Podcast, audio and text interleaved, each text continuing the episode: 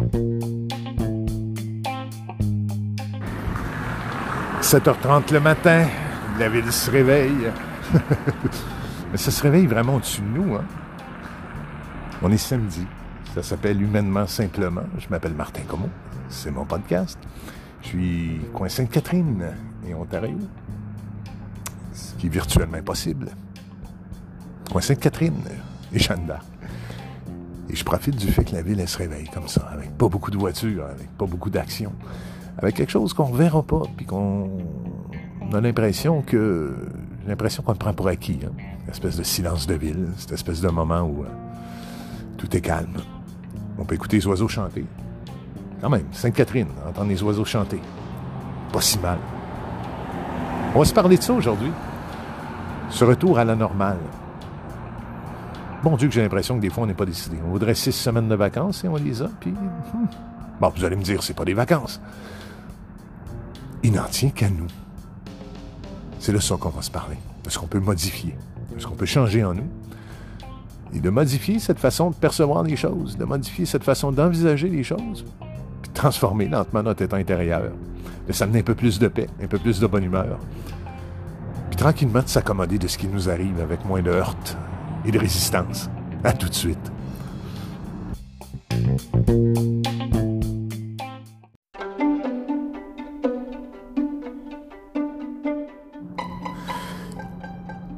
Philippe Motet a écrit un bien beau livre qui m'impressionne depuis euh, pas mal d'années. Euh, ça s'appelle De la prison à la chambre. Un essai sur les frontières humaines. C'est un livre qui s'est avéré être euh, prophétique dans mon cas. Je vous raconterai un jour, j'aurai sûrement ce courage. je vous lis un peu ce qu'on trouve en quatrième de couverture. Qui serait assez insensé pour mourir sans avoir fait au moins le tour de sa prison, disait-on dans l'œuvre au noir de Marguerite Yourcenar prendre la mesure du monde ou se heurter à sa démesure, connaître ses propres limites ou les nier. Qu'elles soient physiques ou existentielles, les frontières façonnent notre identité et aiguisent notre conscience. Philippe Motet a les yeux bien ouverts et fait le tour de la question. Pour avoir beaucoup pratiqué Montaigne, il sait que la lecture érige des passerelles. Relire, c'est relié. Alors que le salutaire recours à l'écriture établit des filiations spirituelles, créer, c'est régénérer. Intéressant quand même. Dans la chambre claire de la page blanche, entourée de maîtres anciens et modernes, Homère, hein? on va quand même aussi chez Giono, va de bon cœur, Miron, austère, toujours avec intelligence, des sens et du cœur, l'essayiste chemine par détour. Il explore et s'insurge, prend du recul et sourit, résiste, s'engage et revendique le rôle de passeur d'héritage biologique et spirituel, aussi bien que culturel et artistique. L'essai de Philippe Motet est un acte de foi en l'aventure humaine entre transcendance et fondation, telle une longue... Oh, je suis en train de l'échapper. telle une langue de feu c'est ça quand on n'a pas ses lunettes. Du vivant palpite en cette chambre. Telle une langue de feu, du vivant palpite en cette chambre. Ce qui est intéressant de cet essai-là, ce qui m'a beaucoup touché, c'est qu'à un moment donné, l'auteur exprime quelque chose d'intéressant, c'est qu'il était... Euh, sa sœur s'occupait de le garder pendant que les parents n'étaient pas là. Et il fait tellement le diable dans la maison que sa sœur finit par l'envoyer dehors et barre les portes. Philippe Motet explique qu'il ne peut plus entrer. Et malgré tout ce que ça peut être, aussi intéressant que ce peut être d'avoir euh, tout le monde devant soi et tout le monde tout autour de soi, on se retrouve avec un Philippe Motet qui se rend compte que ne pas pouvoir entrer à l'intérieur des murs, à l'intérieur de ses frontières, ça peut être tout aussi anxiogène. Puis c'est drôle. Pourtant, on se retrouve actuellement dans l'état contraire. Hein? On voudrait sortir de ces murs-là. On voudrait avoir ce droit-là de se projeter dans le monde, d'éclater les frontières, d'en sortir, les dépasser, d'aller ailleurs, d'être ailleurs. Que tout nous soit ouvert. Pas se tenir aux limites des hommes, hein, à deux mètres, six pieds. Non, non. Pouvoir interagir dans l'espace. Imaginez un peu si ce soir, vous ne pouviez pas rentrer cependant. Intéressant. Tout se passe dans la tête.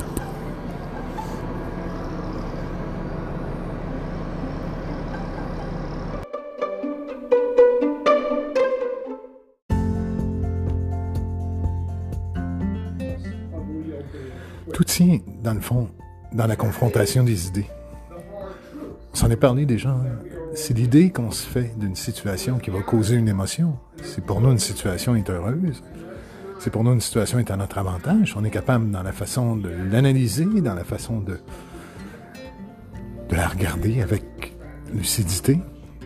Et pas tout simplement le faire rapidement, mais prendre le temps de s'asseoir, des fois prendre une feuille.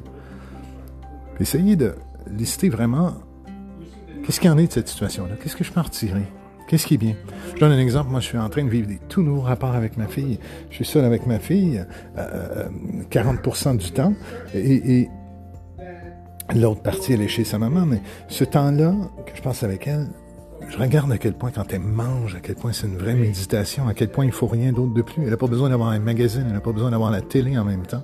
Elle n'a pas besoin de rien. Elle fait tout simplement regarder ce qu'elle a mangé, puis calmement prendre ses tout petites bouchées, bien mastiquer, avaler. Et ça, j'ai réalisé qu'il y avait une méditation là-dedans, il y avait quelque chose de très connecté, d'ancré.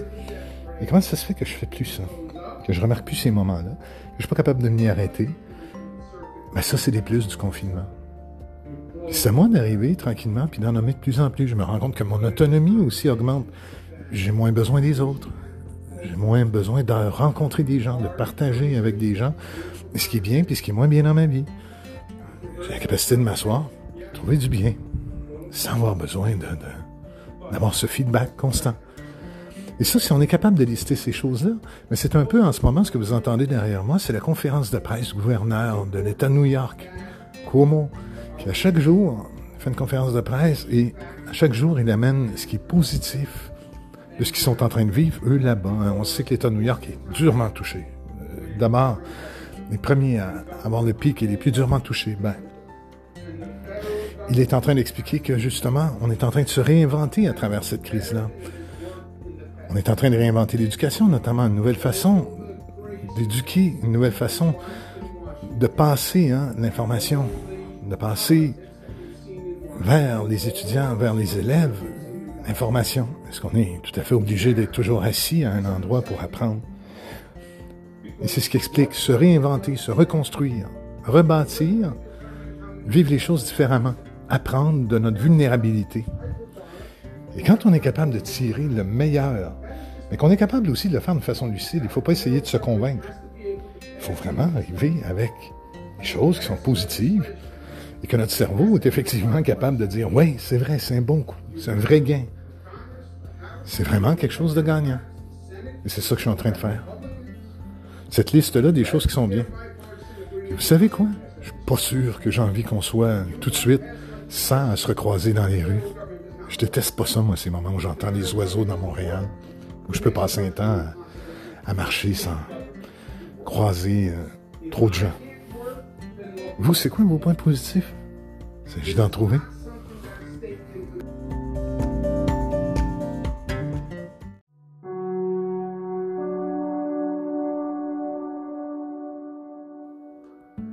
C'est impressionnant de constater euh, combien euh, la gratitude est rendue au cœur de plusieurs méthodes de, de soit croissance personnelle ou encore de mieux-être, de livres de spiritualité, toutes sortes de conseils qu'on peut nous donner, où on nous suggère d'identifier les gratitudes, d'identifier les choses qui nous font du bien, d'identifier les choses que nous avons et sur lesquelles on n'est pas habitué de porter attention.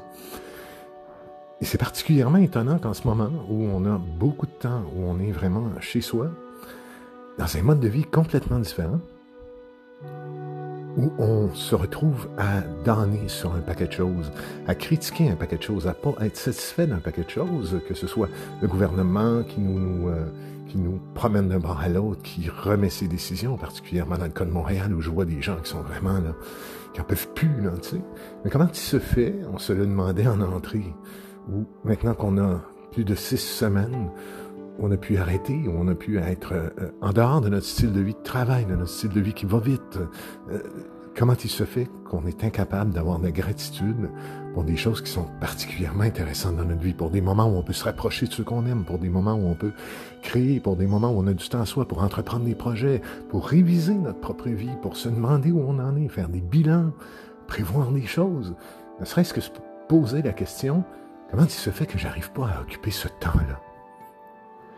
Je m'arrête à chaque jour et j'ai dans mon navigateur web, à chaque fois que j'ouvre un nouvel onglet, j'ai une petite application qui est bien fun, qui me permet d'écrire trois gratitudes par jour.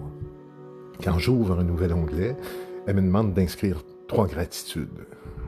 À chaque jour, je suis invité à le faire, à m'asseoir à réfléchir sur des choses toutes simples. Particulièrement ces moments où je peux me rapprocher de ma fille, c'est une gratitude que j'ai. Ces moments où je réalise que j'ai la chance d'avoir un toit sans tête, quelque chose à manger, mes besoins de base sont satisfaits. Je peux m'arrêter à avoir de la gratitude pour ça. Je peux m'arrêter à avoir de la gratitude aussi pour ce temps désormais que j'ai pour faire le grand ménage du printemps, pourquoi pas, classer mes livres, entamer un livre que j'ai jamais eu le temps de lire, faire le tour des revues, faire le ménage, épurer chez moi. Est-ce que je prends le temps d'avoir de la gratitude pour ce qui m'est donné? Et chaque fois qu'on pose un regard nouveau sur quelque chose qui nous arrive, chaque fois qu'on décide d'envisager autrement des choses, on peut décider de notre humeur en le faisant. Si je décide que pour moi, c'est positif le regard que je vais poser sur ce qui m'arrive et si j'arrive à, tirer le meilleur de ce qui se passe. Puis avec une idée qui fait du sens, là. Il ne s'agit pas d'essayer de convaincre notre cerveau à, la façon magique d'incantation un peu voodoo, qui ferait en sorte que, oh, tout à coup, si je répète 20 fois je serai riche et que je mets ça partout sur mes murs, ça va arriver. je, n'en suis pas, désolé. Mais si je prends le temps, par exemple, de me répéter que je suis simplement chanceux dans la vie, que je suis un gros gâté de la vie, que j'ai ma fille près de moi, j'ai un toit sans tête, j'ai de quoi bouffer, j'ai du temps de lui donner, puis pendant qu'elle dort, ben, je peux me rapprocher de vous avec ce podcast-là, le créer, le faire. J'ai ce temps-là. Ça, c'est particulièrement trippant. Et c'est cette façon de changer ce regard-là qui fait en sorte que mon humeur aussi, va changer.